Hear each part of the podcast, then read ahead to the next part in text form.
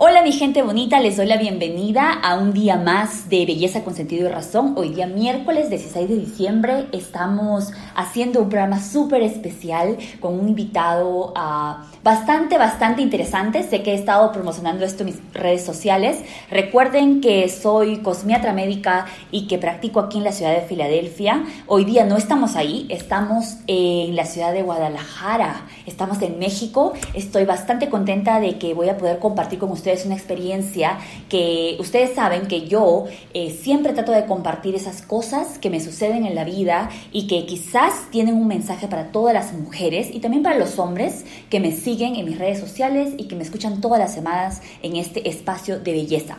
Eh, tengo un invitado que va a compartir conmigo esta experiencia de la que les estoy hablando. Saben ustedes que me acabo de practicar una rinoplastía. Es algo que vengo, en lo que vengo pensando hace mucho tiempo y encontré al doctor Luis Gil aquí en la hermosa ciudad de Guadalajara. Lo vengo siguiendo en sus redes sociales por mucho tiempo. Venimos en conversaciones, en muchas preguntas que me imagino todo el mundo tiene antes de realizarse una operación. Le cuento, la verdad, que eh, ha sido bastante sorprendente que con cuán cómoda me he sentido me eh, he sentido que estoy en unas muy buenas manos. Gracias. La transformación eh, ha sido lo que yo quería, porque muchas veces la nariz te puede cambiar totalmente el rostro y después termina siendo pues otra persona y o a veces no estás contenta y te la tienes que repetir. Todo esto vamos a hablar con el doctor eh, Luis. Luis Gil, soy cirujano plástico certificado en la ciudad de Guadalajara con el 2120 la certificación. Es por el Consejo Mexicano de Cirujanos Plásticos, aunque soy venezolano, vivo en la ciudad de Guadalajara o radico acá desde hace cinco años y pues tengo mi certificación, mi cédula profesional y laboramos aquí dentro de la ciudad de Guadalajara. Actualmente Emi le, le practicamos un procedimiento que es una rinoplastía abierta. Ahorita vamos a hablar de los tipos de clasificación de rinoplastías porque ella tenía un traumatismo nasal y una desviación septal y una pequeña jiba o hump allí a nivel de la mitad de la nariz y pudimos afinar su rostro sin cambiarle la forma de su nariz. Su nariz quedó mucho más estética pero sin cambiar todo lo que es la nariz. Entonces, M le acabamos de realizar una cirugía hace seis días y que está súper bien, tiene un buen resultado, no usa tapones, no usamos este, muchas cosas que se usaban antiguamente y la recuperación, como ella misma lo está mencionando, es muy rápida, casi que indolora y la verdad los moretes está todo muy reducido porque todo lo hacemos con mucha tecnología. Ahorita ya me va a hacer algunas preguntas y seguimos entonces en este podcast. Sí. Eh, le practiqué a toda mi gente que iba a estar con usted en, el, en este especial eh, de miércoles y pues me mandado algunas preguntas. Así que vamos a ir con esas preguntas porque son las cosas que la mayoría de personas se hace, eh, las preguntas que se hacen antes de realizarse una, una rinoplastía. Primero, alguien me dijo por ahí si es que te, me dormían completa, completamente o si es local. No, mira, lo que nosotros usamos es una anestesia local a nivel de la zona nasal y entume toda la nariz aunque el paciente está prácticamente despierto, usamos por vía endovenosa o por a través de un brazo donde se le pasa un medicamento, el paciente se duerme un poco, pero no se duerme por completo con un tubo que va metido en la boca. Entonces es una anestesia que sería local con algo de sedación. Esa es la anestesia, el paciente estuviera como soñando, como durmiendo. La verdad es una recuperación súper rápida. De la anestesia se recupera muy rápido e inmediatamente, en unas 2-3 horas después de la cirugía terminada, se podría ir a su casa. Para mí esa fue la experiencia. Yo terminamos la cirugía, estuve aquí eh, el tiempo necesario para que estén seguros ustedes de que yo había reaccionado bien al todo el medicamento, etcétera, y después me fui a la casa el mismo día. Nadie lo podía creer. Todo el mundo me preguntaba cuándo sales del hospital, etcétera, pero ya yo estaba de regreso en mi hotel. A la siguiente, necesitamos una edad específica para hacernos Así es. Sí necesitamos una edad específica y ¿por qué? La edad específica es porque en el hombre la edad es más larga, sería los 18 años, que es cuando han terminado de madurarse los cartílagos nasales. Y en la mujer pueden ser entonces a los 15 o los 16 años, es unos dos años menos, ¿ves? Entonces, en algunos pacientes, como los pacientes de labio paladar hendido, esta rinoplastia sería mucho antes, sería a los 14 o a los 13 años, porque es un estigma y es, un, es una causa de bullying para estos niños. Pero el resto de los pacientes que no tienen labio paladar hendido, es a los 16 años en lo que son las mujeres y 18 en hombres. Perfecto. Y otra pregunta que es algo que me sucedió a mí. eh, yo vine por una rinoplastía estética y cuando usted me vio, usted se dio cuenta que yo tenía un problema eh, de, de desviación. Así es, hay dos formas de saber cómo tienes un problema funcional en la nariz. Lo estético, para que me entiendan, o sea, la nariz se clasifica en dos, en dos formas. La forma estética, que es lo que nosotros hacemos, cambiamos las estructuras óseas y cartilaginosas y modificamos la forma nasal, rotación, triangulación de la punta, la, el dorso, todo lo podemos modificar.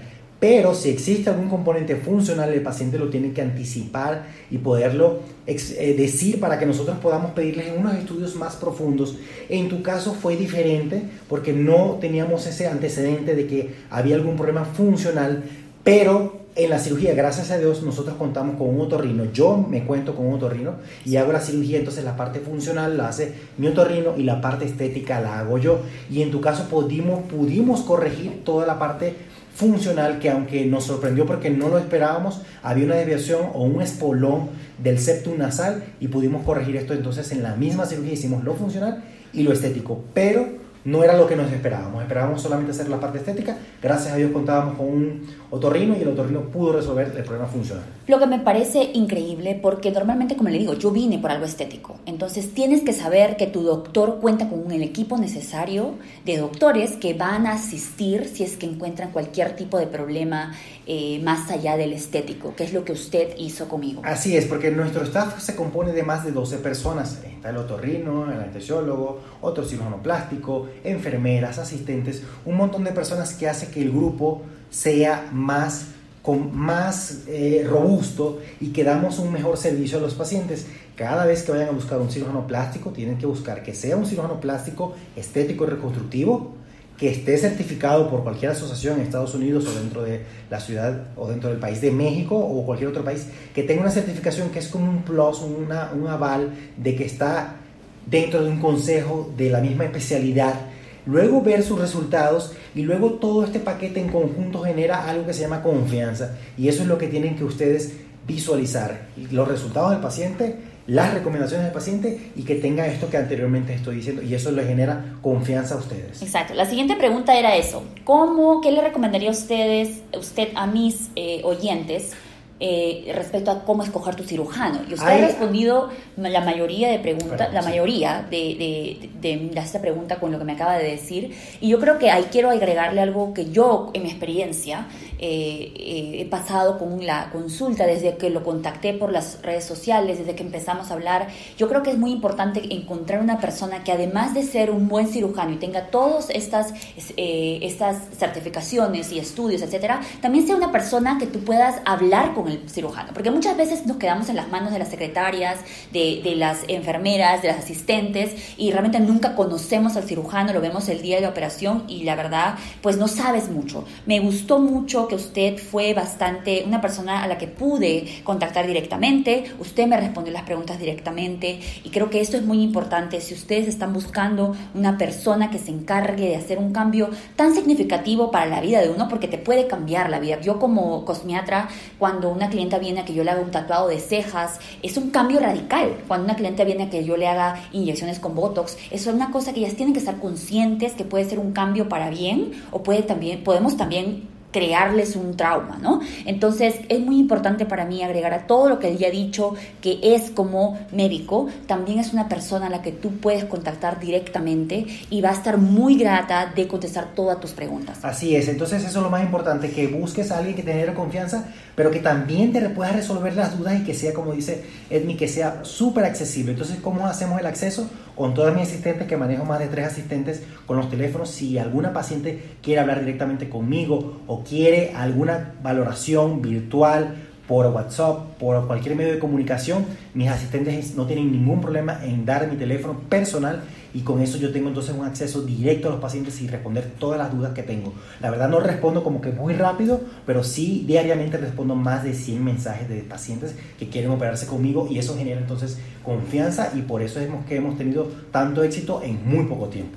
Ahora, regresando al tipo de nariz. Si tenemos una nariz muy grande, he visto que usted las puede reducir. ¿Y cuáles la diferencia si es que alguien tiene una nariz muy pequeña para su rostro? ¿Eso también se puede hacer? Esa fue una buena pregunta que me estás haciendo o que me estás formulando porque existe también la rinoplastia de aumento, ¿ves? Aunque tienes la rinoplastia, la, tu nariz pequeña, el hueso está muy chiquitito o está muy anchito, entonces nosotros en vez de hacer una rinoplastia reductiva, como lo que hicimos contigo, hacemos una rinoplastia de aumento, entonces buscamos los cartílagos donde el paciente los tenga ubicado, puede ser dentro de la propia nariz, puede ser de la oreja o puede ser de la zona costal, para que me entiendas, las costillas, podemos extraer un pedacito de estas zonas y entonces hacemos un aumento de la nariz. Y la nariz entonces queda más perfilada o más levantada para los pacientes que tienen la nariz como muy chata o tienen una fractura por traumatismos repetitivos y tienen entonces el dorso, que es la parte central de la nariz, para que me entiendan, hundido o muy sumido. Esto puede ser perfecto para todos mis clientes asiáticos que tienen esa forma de nariz muy pequeña, que a veces no les da al rostro. Entonces ya saben que sí pueden hacerse un aumento de nariz con un cartílago o con otra parte de la costilla. Sí, se como lo explica el doctor, me parece increíble. Eh, me preguntan también si usted hace consultas virtuales. Sí hacemos consultas virtuales, pero quiero que que presten atención en esto. Mire, yo respondo más de 100 consultas que hago de forma diaria, de forma virtual. A veces llamadas o videollamadas se me hacen muy imposible porque estoy todo el día en quirófano, estoy todo el día en consulta, pero a medida de que tengo tiempo libre trato de responder todas estas preguntas, así como, como tú lo hiciste. Entonces me envían notas de voz, me envían fotos y yo a medida de que yo tenga un espacio disponible en el día o en el transcurso de la noche que ya llego a mi casa, empiezo a responder todas estas, estas, estas preguntas, las empiezo a responder. A cada paciente le voy asignando una cotización, le voy dando una respuesta a sus inquietudes y voy solventando todo esto. Entonces la respuesta está entre sí y no, aunque no hago consultas virtuales porque la verdad no tengo tiempo, ayudo a todos los pacientes los pacientes con mi teléfono personal o por las redes sociales. Entonces ya nos estamos moviendo a hacer todo esto de una forma internacional. Usted, si es que alguien tiene alguna pregunta, mándenle un mensaje de voz, mándenle un mensaje de texto, fotos, que el doctor cuanto tenga el tiempo en sus días, en su semana, les va a responder y va a responder todas sus preguntas. Eh, alguien me pregunta por ahí si es que no hablan el idioma, no hablan español, hablan inglés, usted podría... Hablamos todos los idiomas, portugués, inglés y español, que son los tres idiomas más grandes del mundo. Entonces, lo que, los que van a responder en inglés, los que quieren respuestas en inglés, tenemos quien responde en inglés. En español respondo yo, todas mis asistentes, todos estamos en la capacidad de responder inglés y español. Unas asistentes menos que, que otras, pero tenemos la capacidad de resolver los tres idiomas, ¿ok? ¿Y cuántos días necesitaría una persona de quedarse en Guadalajara para hacerse una rinoplastía? Va a depender del procedimiento que se vaya a realizar, pero en promedio es de 10 a 15 días. Procedimientos más sencillos, entre comillas, como el tuyo, la recuperación va a ser un poco más acelerada y con 10 días vamos a tener. Pero el resto de los pacientes que vienen buscando cambios más drásticos en el cuerpo, como abdómenos, como liposucción, tummy tuck, liposuction, todo esto involucra alrededor de 15 días estar en Guadalajara. Eso es lo mínimo que le voy a pedir a los pacientes. Si el paciente no puede tener ese espacio, no lo voy a operar porque no va a tener una recuperación satisfactoria, entonces simplemente se regresa a su país con eh, problemas. Entonces, para evitar todas estas cosas, el paciente tiene que tener mínimo 15 días con nosotros acá. Ok, entonces ahí tenemos todo claro de lo que tenemos que hacer, el tiempo que necesitamos para practicarnos una operación, eh, el tiempo que necesitas para una consulta, porque es importante que ustedes hablen con el doctor antes. Y ahora vamos a pasar a saber un poquito más de usted antes de terminar con esta, eh, este hermoso podcast. Dígame, ¿cuál es la parte que más lo emociona de hacer una cirugía? Mira, lo que más me emociona con la cirugía, aparte de cambiar el cuerpo, cualquier parte del cuerpo, es la reacción que tienen los pacientes después. Es que puedes mejorar la autoestima de los pacientes, es que puedes hacer que se sienta a gusto con su cuerpo y que eso le genere felicidad al paciente, porque el paciente, les recuerdo, está buscando un cambio de, de una zona de un cuerpo, del cuerpo que no les complace, que no les gusta, y eso es algo maravilloso, poder hacer un cambio físico en el paciente, pero está generando una cambio drástico emocional en el paciente. Entonces, eso es lo que más me emociona, poder tener ese toque mágico con los pacientes, poderle ser sincero y decirle, mira, esto es lo que podemos hacer, esto es lo que podemos llegar, y cuando llega el cambio, el paciente ama su cirugía. Entonces, eso es lo que nosotros hacemos acá en Guadalajara. ¿Ha llegado un momento en el que usted tenía un paciente en el que le ha dicho, no puedo hacer el cambio que me pides? Así es, eh, a veces tenemos eh, ideas falsas de cambios que quisieran algunos pacientes y muchas cosas influyen como el peso, la talla, la edad, las cirugías anteriores, el, el color de la piel, porque también influye eso.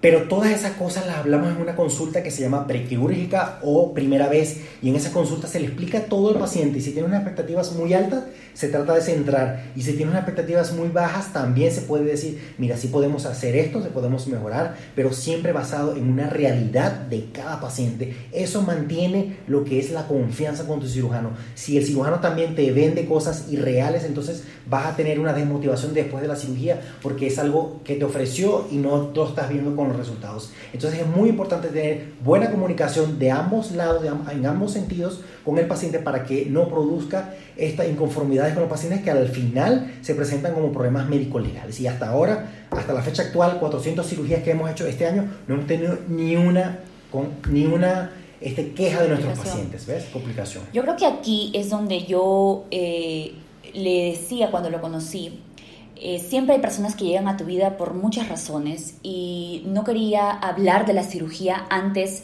de haber pasado por todo el proceso, porque quería compartir mi experiencia en realidad, no solamente física, porque eso es algo que se va a ver, eh, sino es la experiencia de venir a otro país, eh, conocer a un cirujano y dejar que usted, confiar en usted para, para lo que quería hacer.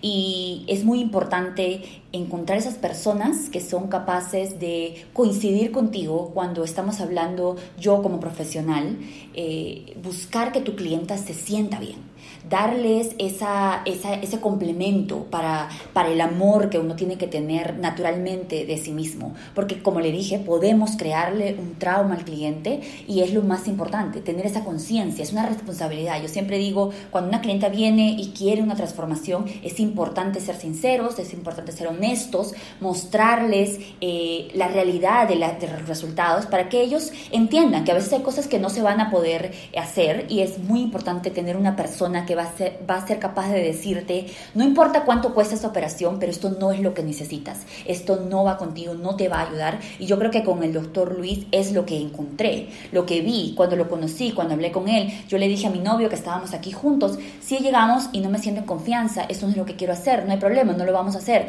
Pero eh, inclusive mi novio, que no habla muy bien el idioma, también entendió y sintió eso de parte de usted, esa energía de, de saber que estábamos en buenas manos, de un profesional, de, de alguien que entendía lo que estábamos buscando y además un artista, porque yo sé, yo cuando cambio, como le digo, cejas, cuando cambio les hago un facial, un levantamiento facial, etcétera, eh, yo entiendo que necesito tener cierto arte. Hay ciertas cosas que nosotros podemos medir con unas reglas para ver cuánto, dónde te va esto, el otro, pero hay que tener arte porque tú tienes que ver el, el marco del rostro, tienes que ver cuánto, cuánto sale la nariz más que el, la, la, barbilla, etcétera. Son muchas cosas que solo un artista sabe y yo creo que eso es lo que usted tiene y por eso confié completamente en que usted me haga el cambio. Gracias, te agradezco tus palabras, pero sí, o sea, cuando vayan a buscar un cirujano plástico, que se los voy a volver a repetir, tienen que buscar muchas cosas que le generen el paquete que se llama confianza.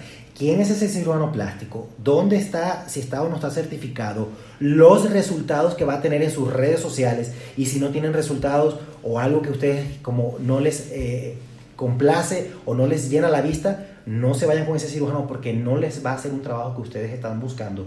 Tienen que tener lo que ella, lo que Edmi acaba de decir, que el, complemento del cirujano plástico sea completo, que tenga todo lo que ustedes buscan y entonces ustedes se pueden aventar allí de cabeza porque van a tener son buenos resultados.